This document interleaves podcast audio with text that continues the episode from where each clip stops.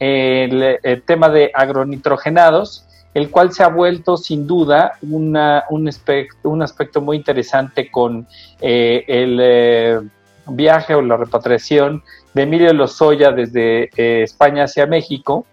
Y para hablar de este tema, me gustaría tocar una investigación que en su momento realizó Pilar Juárez de Milenio, quien fue quien ha hecho un recuento que me parece pertinente eh, traer a la mesa. Agronitrogenados, como, como muchos de ustedes saben, es una planta originalmente eh, de Altos Hornos de México, de AMSA, que está en Veracruz, misma que se determinó para compra eh, por parte de Pemex durante la administración de Emilio Lozoya. Eh, en enero de 2019, la Auditoría Superior de la Federación formalizó, eh, eh, señaló que la compra en particular había sido un equipo incompleto, en mal estado, imposible de utilizar, con demasiados años de antigüedad, años fuera de operación, y cuestiona todos los trabajos que se llevaron a cabo para la recuperación de la planta, de esta planta de agronitrogenados.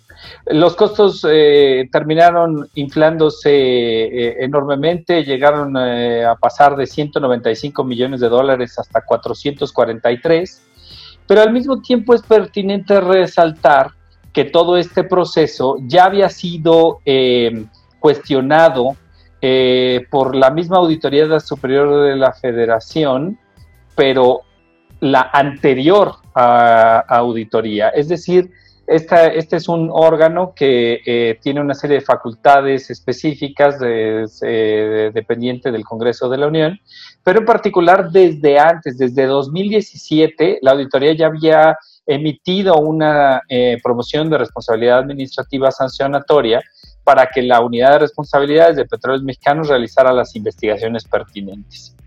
Y entonces eh, debemos de ver agronitrogenados en doble, desde un múltiple punto de vista, me parece.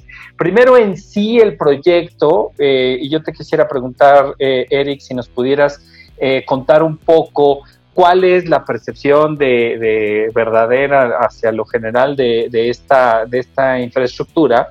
Y al mismo tiempo, después te voy a hacer una pregunta sobre si están en ese mismo orden de ideas otras dos plantas que frecuentemente eh, se revuelven en la conversación cuando uno habla de agronitrogenados.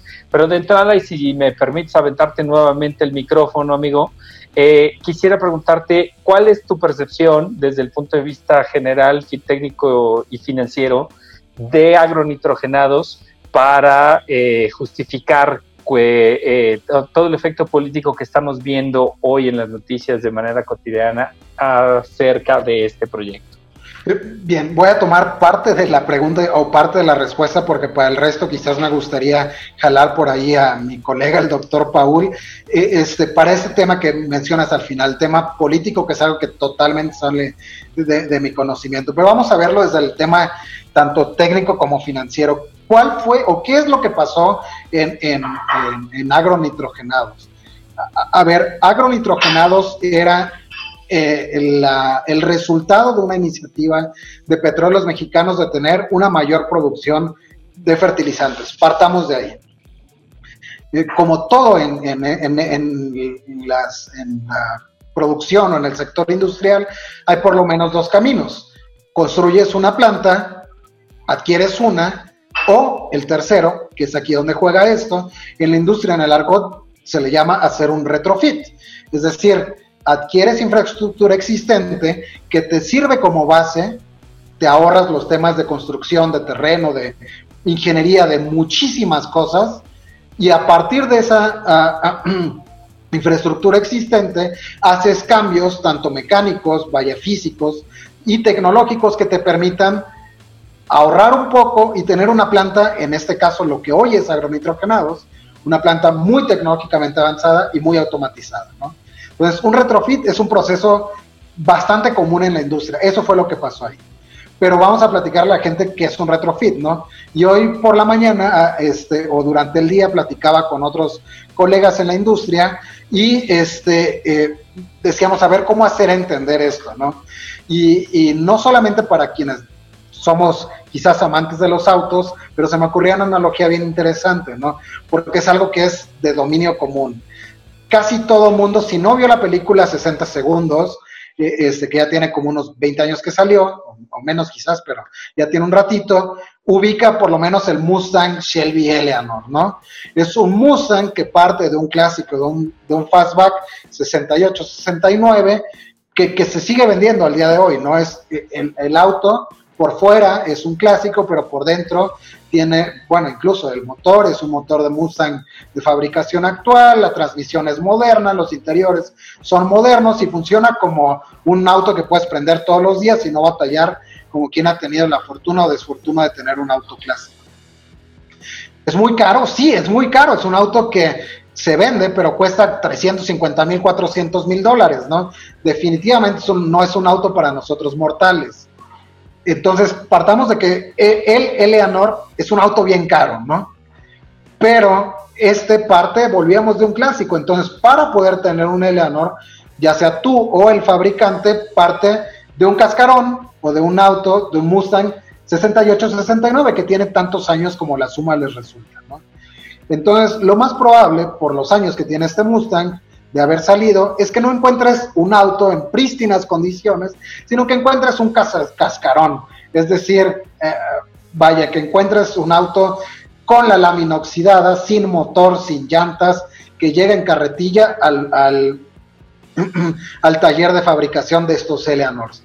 Y también te va a salir muy caro, porque todo el mundo sabe que esos autos, una vez reacondicionados, son muy caros. Pones, si no es un Eleanor, tendrás un auto clásico eh, eh, eh, reacondicionado que por lo menos podrás obtener unos 60, 70 mil dólares al día, al día de hoy por él, que parte de un cascarón viejo y cayéndose. Entonces, si consideramos que vas a tener que pagar por lo menos unos 50 mil dólares por el cascarón, tú dices, híjole, sale bien caro. Sí, pero una vez que tengas el Eleanor lo vas a vender en casi 400 mil dólares. Entonces, e, esa es la analogía a la que quería llegar. Porque lo que se ha buscado atacar desde el desconocimiento, desde fuera de la industria, es decir, el gobierno compró fierros viejos para, eh, eh, fierros viejos muy caros. Híjole, compraron fierros viejos, sí, pero construir una planta desde nuevo iba a ser 10 veces más caro y menos ineficiente y ibas a obtener en el triple de tiempo. Entonces, como en el caso del Eleanor, valió la pena comprar tu cascarón, tus fierros viejos, pues definitivamente, porque era un camino más corto, menos costoso y más eficiente, ¿no? Exacto. Digamos, eso es lo que era la planta y la foto anterior es lo que hoy tenemos, ¿no? Entonces, es caro, pues queda criterio del resultado que tenemos hoy fue la mejor, el mejor camino que podías tomar, si me lo preguntas desde el estricto punto de vista técnico y financiero, fue el mejor camino que se pudo tomar. Lo que sucedió alrededor decía, definitivamente es algo político que quizás yo no sería el mejor para platicar, pero espero que esta analogía haya servido para explicarlo. Pues muchísimas gracias, eh, Eric. Creo que eh, agronitrogenados es un tema eh, interesante y voy a pasar con el doctor Paul Alejandro para que nos cuente un poco más sobre, bueno, ya se hizo este, este elemento, ya es una parte de nuestra, eh, de nuestra voz común cuando estamos escuchando eh, eh, las noticias, pero ahora queremos saber un poco más sobre cuál va a ser entonces los siguientes pasos que se perfilan eh, para el análisis eh, de eh, justificar probablemente un cambio de políticas públicas en, en este evento y en esta complejidad. Doctor Paul, ¿cuál es tu perspectiva acerca de este esquema y de los retos que va a plantear para energético y muchas gracias. Y fíjate, es una, una situación bien interesante, más allá de, digamos, el análisis que, nos, nos esboza eh, aquí Eric respecto a, la posibilidad de hacer un negocio rentable en, los fertilizantes. Pues la lógica de fondo y otra vez es la pregunta del millón con, con Pemex en todo momento. ¿Es una empresa para generar valor o es una empresa para generar eh, todo lo que el Estado quiere hacer. Entonces la pregunta del millón es por qué una empresa estatal quiere meterse al tema de eh, otra vez fertilizantes y por qué todo esto que ha pasado tiene que ver con una posición que incluso los mismos consejeros profesionales y del Estado decían, pues no le vemos sentido, no le vemos eh, retorno económico, eh, los supuestos estaban mal desde el inicio, estaban planteando precios de gas que no se veían, e incluso cambiaron bastante, o sea, y de fondo, ahora otra vez como la idea del Estado paternalista, ¿no? Incluso esta administración ha estado muy centrada siempre en la lógica que derivó, digamos, esta idea del Estado desarrollista y este concepto del desarrollo estabilizador de los 60, 70 en México, que fue pues la etapa dorada, ¿no? el surgimiento de la clase media, la, la, idea esta que tenemos los mexicanos de que todos somos clase media y que eso es lo correcto, ¿no? Ser clase media es, es, lo correcto, ser rico es malo y ser pobre no es, no es bueno tampoco.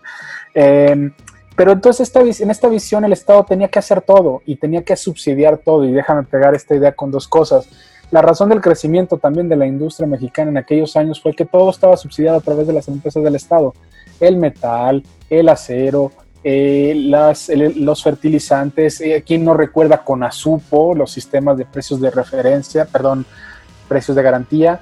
Eh, no solo eso, les daban un montón de cosas a los agricultores hasta que llega un momento en que se agotan, no hay competitividad y terminamos este, pagando eh, más por, cosas que no tenemos. Entonces, en aquel tiempo, pues existía la lógica de que el Estado mexicano debería promover los, los, eh, los fertilizantes y volvió con esa fuerza, ¿no? Y otra vez la pregunta del millón, ¿y es Pemex por qué tendría que hacer eso?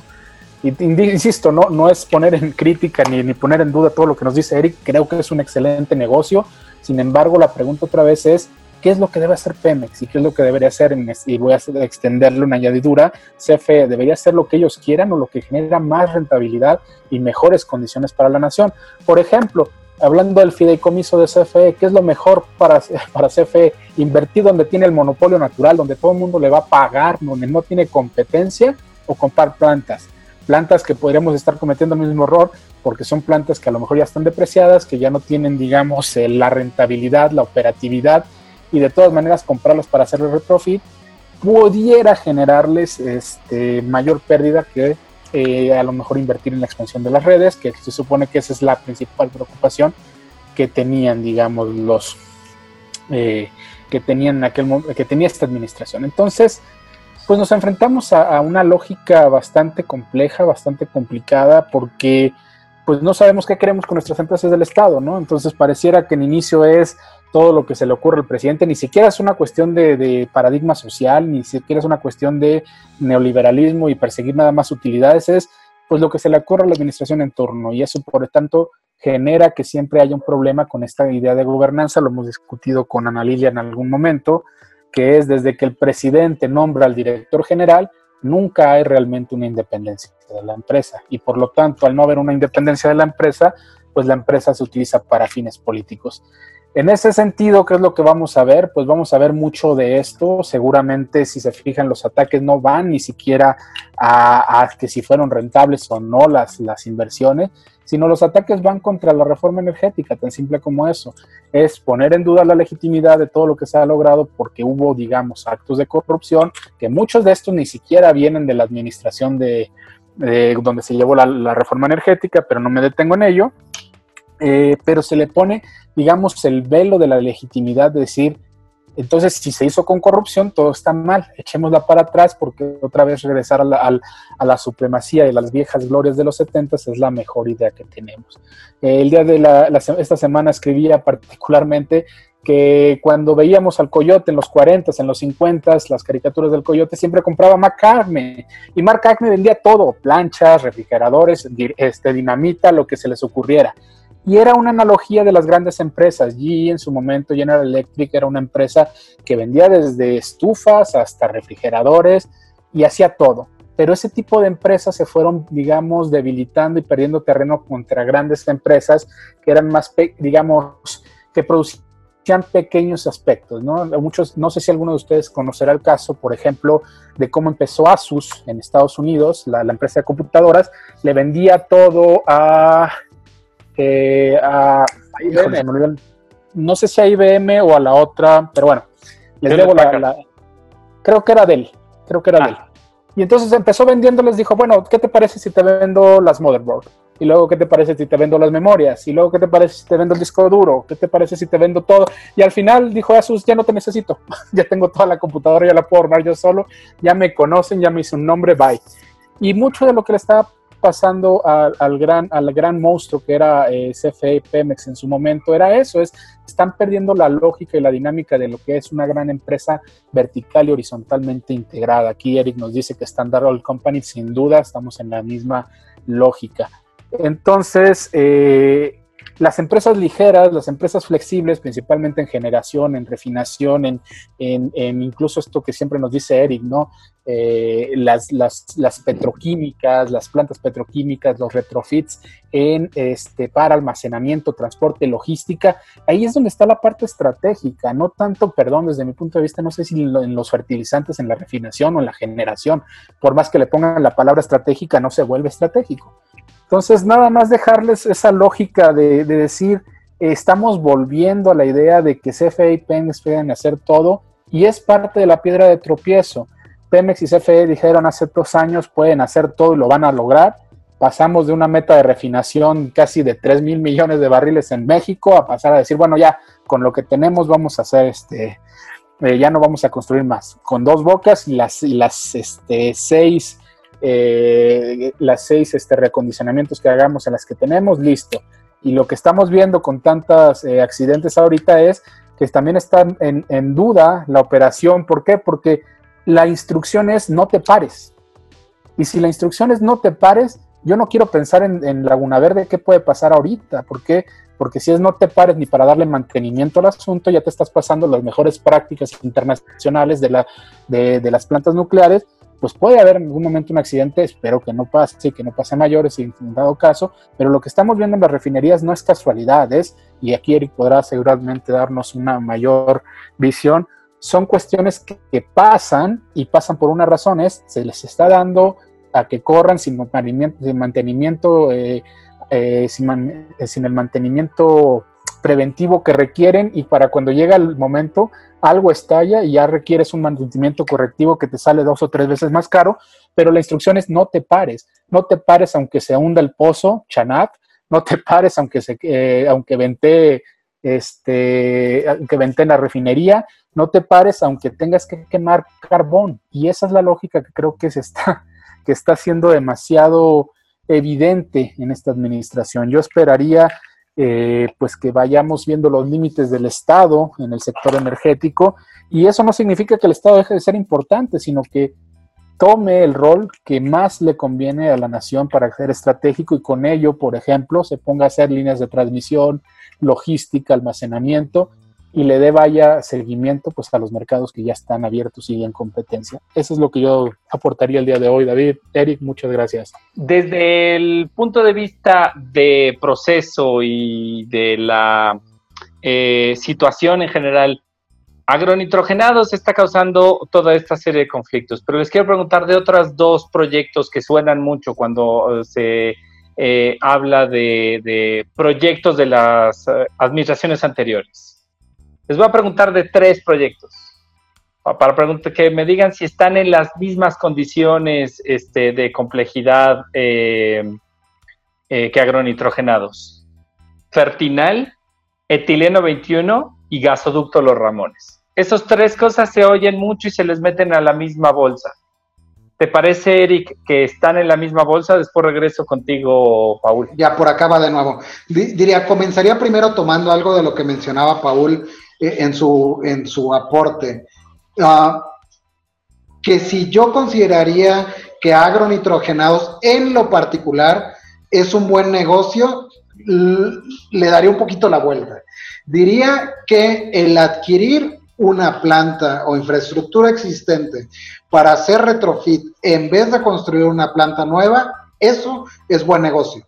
No diría que agronitrogenados es buen negocio, aunque de acuerdo a los costos, que en estricto sentido de mercado quizás no son tan sobre costo, a diferencia de lo que se ha dicho desde el ambiente no técnico, sino más este, el lado político que ya mencionaba Paul, no me pareciera que es el peor de los negocios, porque cuando tú vendes tu infraestructura vieja, llamémosle, porque sabes que alguien la va a tomar no para tirarla, sino para, como decíamos, un retrofit, es decir, hacer adecuaciones y obtener mayor uh, producción, o en este caso, uh, utilización industrial, tú en tu cálculo en la venta eh, incluyes esa, e, esa, proyección, ¿no? Vaya, no lo vendes en lo que cuesta, lo vendes en lo que le puede llegar a él a resultar como negocio. Entonces, digamos, el acercamiento en lo particular podría no ser un mal negocio. El, el proceso que se eligió para construir una planta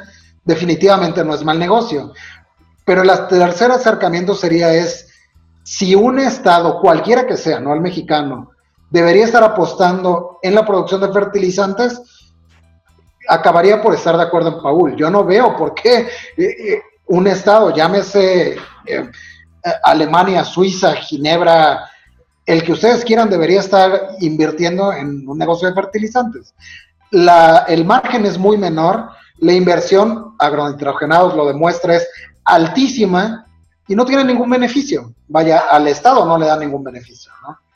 Y de, ah, ahora sí pasando al siguiente tema con los otros proyectos que mencionas, eh, tomaría uno de esos, porque es con el que al menos me siento más como platicando, que es el de Tileno, y después de nuevo regresaría con Paul para ver qué nos platica. eh, el proyecto de Tileno 21 hay que entender un poquito el contexto más bien en el que se da el contrato, el negocio y, momento histórico sobre todo, eh, para poder eh, hacer una crítica hoy de qué está sucediendo con ese proyecto. Eh, cuando, no, no, solamente cuando ese proyecto se da, esa planta es una de las plantas de etileno más tecnológicamente avanzada, si no es que la más tecnológicamente avanzada, vaya, la más moderna, por lo menos toda Latinoamérica, cuando entró en operación era la más moderna de, de, de, de toda América y una de las pioneras en la tecnología que utiliza en el mundo. Entonces, definitivamente no estamos hablando de cualquier cosa. Pero cuando el contrato se da, Pemex tenía una producción excedente de gas que es utilizado como insumo en esa planta, lo cual además en el contexto o paralelamente en el contexto de mercado, en ese momento tenía un valor alrededor de 15 veces el valor, de acuerdo al último cálculo que hice hace un rato, que tiene hoy el gas natural, ¿no? Entonces, lo que sucedía era que a Pemex le resultaba, vaya, cuando hablamos de quién es el gandaya, por decirlo de alguna manera, en este negocio a Pemex le resultaba eh, muy cómodo dar el gas natural a los precios que lo estaba dando y además dárselo a etileno, porque tenía tanto en ese momento que incluso en una situación no vista en ninguna otra parte del mundo, lo utilizaba para mover gas o producción dentro de los gasoductos. Eso no, no existe, no hay parangón de eso en la industria, porque es desperdiciar un producto de alto valor, ¿no? Eh, entonces firmó el contrato en esas condiciones, a largo plazo como lo es en cualquier negocio de ese tamaño. Eso no es criticable. Tú firmas un contrato de ese, de ese tamaño de inversiones haciendo tus proyecciones a 20 o hasta 50 años. El problema es que las condiciones de mercado cambiaron. Las eh, condiciones de mercado y condiciones técnicas. Ahora, el mercado no da esos precios por el gas natural y ahora Pemex no tiene esa producción de gas natural. Eh, entonces, para ponerlo muy sencillo, otro colega lo platicaba igual en, uno de los grupos donde por ahí tenemos la fortuna de convivir, David, y lo decía, imagínense, y es muy sencillo de entender el etileno 21 como negocio, o las condiciones que, que actualmente vemos como negocio. Imagínense que hoy yo firmo un, un, contrato para obtener un auto a crédito porque hoy gano X y puedo hacerlo. Pero en dos años ya no lo puedo pagar. E, el problema es de, de la agencia que me lo vendió, de quien eh, me extendió el crédito o mío porque no hice mis cálculos eh, de la mejor manera. Eso es lo que está sucediendo. De acuerdo. Eh, ah, Paul, antes de pasar contigo, permíteme eh, pasarle la pregunta también a Andrés Rivero, que este, nos está acompañando. Ingeniero, tú eres un experto sobre el financiamiento de proyectos y llegaste a ver muy de cerca tanto el eh, tema de Tileno, particularmente del etanoducto, como el gasoducto de los Ramones en sus distintas etapas. Andrés, eh, ¿qué nos podrías contar? ¿Tú meterías en el mismo tipo de complejidad eh, y de responsabilidad del Estado que eh, agronitrogenados a estos dos escenarios, eh, los Ramones fase 2 si quieres y etileno 21? Adelante Andrés. Hola, gracias David, gracias por la invitación y un gusto participar con ustedes. Desde mi punto de vista y tomando mucho lo que han mencionado Eric y Paul, eh, creo que eh, yo no lo metería en, la misma canasta para empezar por, por, el origen, ¿no? Eh, como decía, explicaba Eric, bueno, ni, Ramones ni Etileno 21 funcionaron como un retrofit, ¿no? Que, son, son proyectos que de origen pues vienen conceptualizados como están y eso los vuelven otro tipo de proyectos.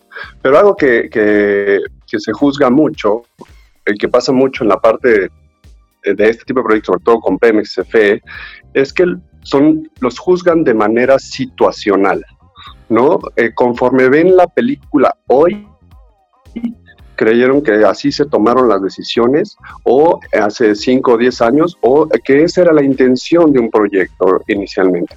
Y creo que se pierde la perspectiva y aquí, bueno, eh, tendemos a juzgar, te digo, de una manera situacional en lugar de una perspectiva a mediano o largo plazo, como suele ser el sector energético, del cual en México en su argot, pues no estamos acostumbrados. El plan de negocios de Pemex pues cambia cada sexenio y ese tipo de cosas. Entonces, eh, pues castiga mucho porque de un sexenio a otro la situación cambia drásticamente, ¿no? Eh, Ramones, que es donde yo más me he envuelto, ¿no? Coincido completamente con Eric en la explicación de, de Tileno 21, un gran proyecto que en su momento traía muchas oportunidades se vislumbraba de alguna manera, hoy lo castigan mucho por la situación que se vive hoy, ¿no?